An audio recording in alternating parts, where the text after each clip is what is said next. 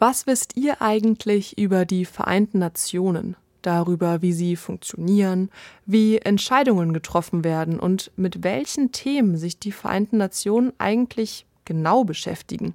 Um besser zu verstehen, wie die Vereinten Nationen funktionieren, gibt es die Model United Nations, kurz MUN. Was das genau ist, wissen Lukas und Samira, Studierende der Uni Freiburg. MUN Model United Nations sind Planspiele, in denen verschiedene Committees, also Ausschüsse aus den UN-Gremien, also den Vereinten Nationen, simuliert werden, beispielsweise den UN-Sicherheitsrat. Das Lustige daran ist, dass man nicht seine eigene Meinung vertreten soll bei diesen Debatten, sondern die Meinung, den Standpunkt eines Landes, was zufällig an dich vergeben wird. Das große übergesetzte Ziel ist das Lernen internationaler Diplomatie. Also man lernt, sich in die Logik eines anderen Landes hereinzudenken. Samira und Lukas haben die MON-Konferenzen offiziell nach Freiburg geholt. Gemeinsam gründeten sie den studentischen Verein Freimun, in dem seit einigen Wochen jeden Mittwoch gemeinsam diskutiert wird. Außerdem reisen die MitgliederInnen auf Konferenzen in Deutschland, Europa und weltweit. Dort diskutieren sie gemeinsam mit anderen MON-Gruppen. Das Ziel der Debatten ist, Sensibilität und Verständnis für die verschiedenen Positionen in einem Thema zu entwickeln und so besser zu verstehen, wie und warum Entscheidungen in der realen Welt getroffen werden. Aber nicht nur das. Bei MON geht es halt auch ganz viel ums Sozialisieren, ums Netzwerken.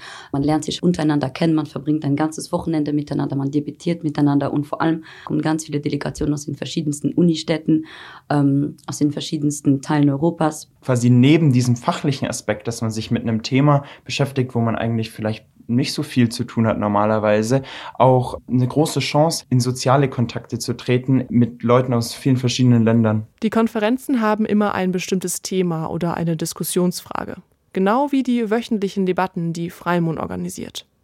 Bevor dann losdiskutiert wird, braucht es etwas Vorbereitung.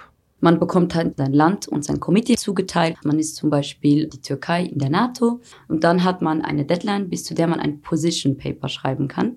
Das Position Paper besteht darin, dass man zu dem Thema und der Position des Landes, das man vertreten soll, recherchieren soll und das soll man dann zusammenfassen in einem Position Paper, das auch alle anderen danach lesen können, damit man sich halt auch inhaltlich auf diese Konferenz vorbereiten kann. Dann geht man halt in die Debatte mit dieser Strategie, mit dieser Recherche, die man betrieben hat. Damit lässt man sich dann auf die Debatte Debatte ein.